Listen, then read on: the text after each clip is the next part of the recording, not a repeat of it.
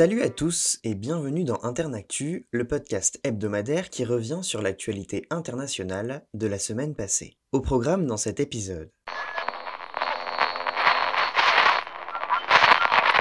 Alors que l'Union européenne a établi lundi un plafonnement de prix du baril de pétrole russe, Vladimir Poutine a assuré jeudi, une coupe de champagne à la main, que la Russie continuerait à bombarder les infrastructures énergétiques ukrainiennes. Pendant que les combats se concentrent dans la région de Donetsk, plusieurs villes d'Ukraine subissent des coupures d'électricité et d'eau massives à cause des bombardements russes. Pour autant, le président russe a affirmé vendredi, je cite, qu'il faudra trouver un accord pour mettre fin au conflit en Ukraine. A exprimé des doutes sur la confiance que Moscou peut accorder à ses interlocuteurs. Samedi, la lauréate du prix Nobel de la paix, l'Ukrainienne Oleksandra Matvichuk, a appelé à la paix pour son pays alors qu'elle recevait son prix à Oslo, en Norvège. La récipiendaire, chef du Centre pour les libertés civiles, le CCL, a eu ces mots, je cite, La guerre transforme les gens en nombre. Nous devons redonner un nom à toutes les victimes de crimes de guerre. Créé en 2007, le CCL a dénombré plus de 27 000 épisodes de crimes de guerre, un chiffre qui n'est que le sommet de l'iceberg, selon Oleksandra Matvichuk. Envahie par l'émotion, l'Ukrainienne a aussi appelé à la création d'un tribunal international pour, je cite, juger Poutine, Loukachenko et d'autres criminels de guerre. Mercredi s'est ouvert à Montréal, au Canada, la conférence de l'ONU sur la biodiversité, la COP 15. Ce sommet, celui de la dernière chance pour sauver les espèces et les milieux naturels de la destruction, doit tenter de parvenir à un accord en deux semaines avant le 19 décembre. Plus de 190 pays ont envoyé des délégués dans la capitale canadienne pour adopter un nouveau cadre mondial afin de sauvegarder la nature et ses ressources. La situation est alarmante. Un million d'espèces sont menacées d'extinction, un tiers des terres sont altérées, tandis que les océans se dégradent à cause de la pollution et du changement climatique. Des dizaines de militants autochtones ont perturbé le discours du Premier ministre canadien Justin Trudeau, dénonçant les ravages de la crise écologique dans leur communauté. Leur territoire abrite en effet 80% de la biodiversité restante dans le monde. Trois jours de discussions préalables à l'ouverture du sommet n'ont pas conduit à d'avancées significatives, un état de fait qui inquiète de plus en plus les experts et les ONG. Comme lors de la COP27, la question des financements des pays riches à l'égard des pays en développement promet d'être décisive. Une coalition du Sud a déjà réclamé au moins 100 milliards de dollars par an pour la biodiversité, autant que pour le climat.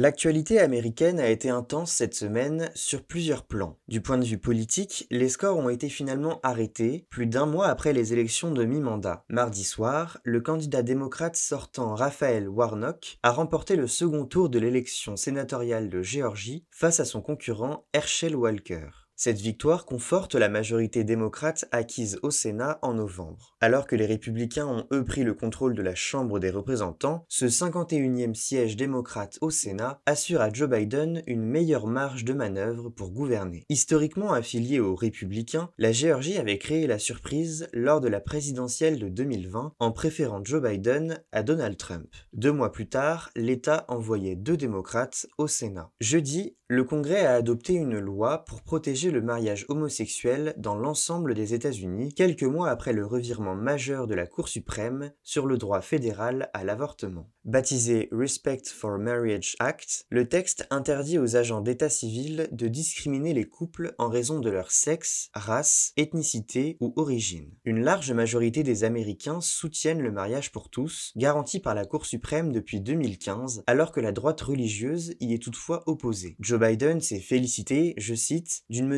essentielle pour garantir aux Américains le droit de se marier avec la personne qu'ils aiment. Enfin, sur le terrain de la guerre en Ukraine, la diplomatie des otages a battu son plein cette semaine. Détenue en Russie depuis 9 mois, la basketteuse américaine Britney Greener a été libérée jeudi en échange du marchand d'armes russe Victor Bout, emprisonné depuis 10 ans aux États-Unis. La sportive de 32 ans avait été arrêtée en février dans un aéroport de Moscou avec une vapoteuse et du liquide contenant du cannabis, un produit interdit en Russie. Condamnée à 9 ans d'emprisonnement en août, elle avait été transférée dans une colonie pénitentiaire du centre de la Russie en novembre.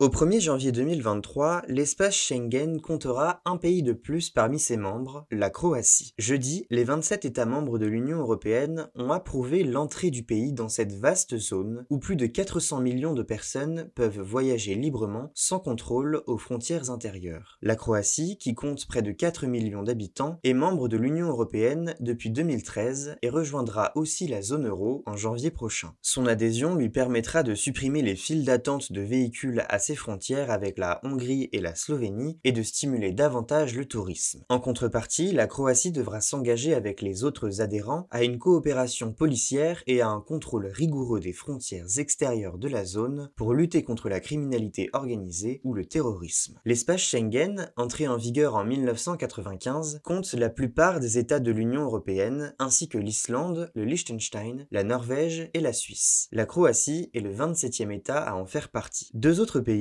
la Roumanie et la Bulgarie, qui avaient aussi demandé à y adhérer, ont fait face à un refus. L'Autriche, qui redoutait que la levée des contrôles aux frontières n'accroisse le flux des arrivées de migrants, a posé son veto. Si cette décision a déçu les autorités roumaines et bulgares, la commissaire européenne aux affaires intérieures, Ilva Johansson, s'est dite confiante sur l'adhésion des deux pays avant la fin du mandat de la Commission européenne en 2024. Le Parlement européen a-t-il trempé dans une affaire de corruption impliquant le Qatar? Des soupçons pèsent sur l'institution européenne et ont mené à une vaste opération de la police belge vendredi à Bruxelles. L'eurodéputée socialiste grecque Eva Kaili, une des vice-présidentes du Parlement européen, a été arrêtée chez elle vendredi soir alors que quatre autres interpellations avaient eu lieu plus tôt dans la journée. Dans le détail, un assistant parlementaire, un dirigeant syndical italien et un ancien eurodéputé ont été arrêtés.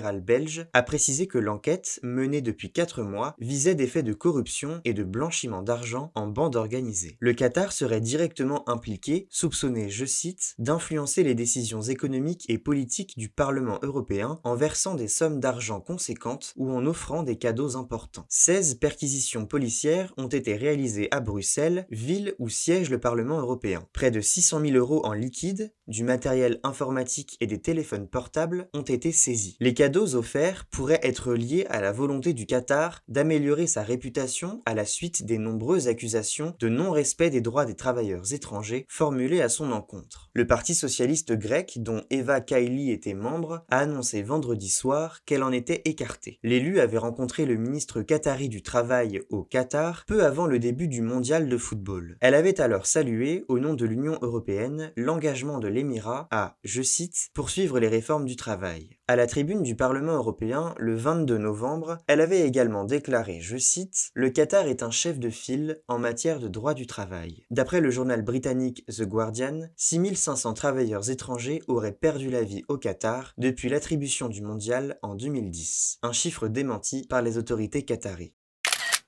Dina Boluarte, c'est le nom de la personnalité de la semaine. Mercredi, elle est devenue la première femme présidente du Pérou après l'arrestation et la destitution du chef de l'État Pedro Castillo le même jour pour des accusations de rébellion et de corruption. Dina Boluarte a gagné en notoriété en juillet 2021. La victoire présidentielle de Pedro Castillo la propulse au poste de vice-présidente du Pérou. Elle devient aussi rapidement l'une des figures les plus en vue du gouvernement en devenant ministre du Développement et de l'Inclusion sociale. Avocate de 60 ans, elle a toutefois été exclue des rangs gouvernementaux il y a deux semaines par Pedro Castillo. Dina Boluarte aurait pu être empêchée de prendre la suite du président déchu. Le contrôleur général de la République lui reprochait d'avoir enfreint la loi en ayant simultanément occupé un poste dans le privé et sa charge de fonctionnaire. Mercredi, une commission du Congrès péruvien a rejeté cette plainte. En juillet dernier, Dina Boluarte s'était déjà dite prête à assumer la présidence jusque 2026, la fin prévue du mandat de Pedro Castillo. Elle avait eu ces mots, je cite, Il y a un mandat que le peuple nous a donné,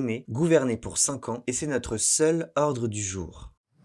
C'est la fin de cet épisode d'Internactu. Vous pouvez retrouver ce podcast sur toutes les plateformes d'écoute. On se retrouve la semaine prochaine pour un nouvel épisode et en attendant, restez informés.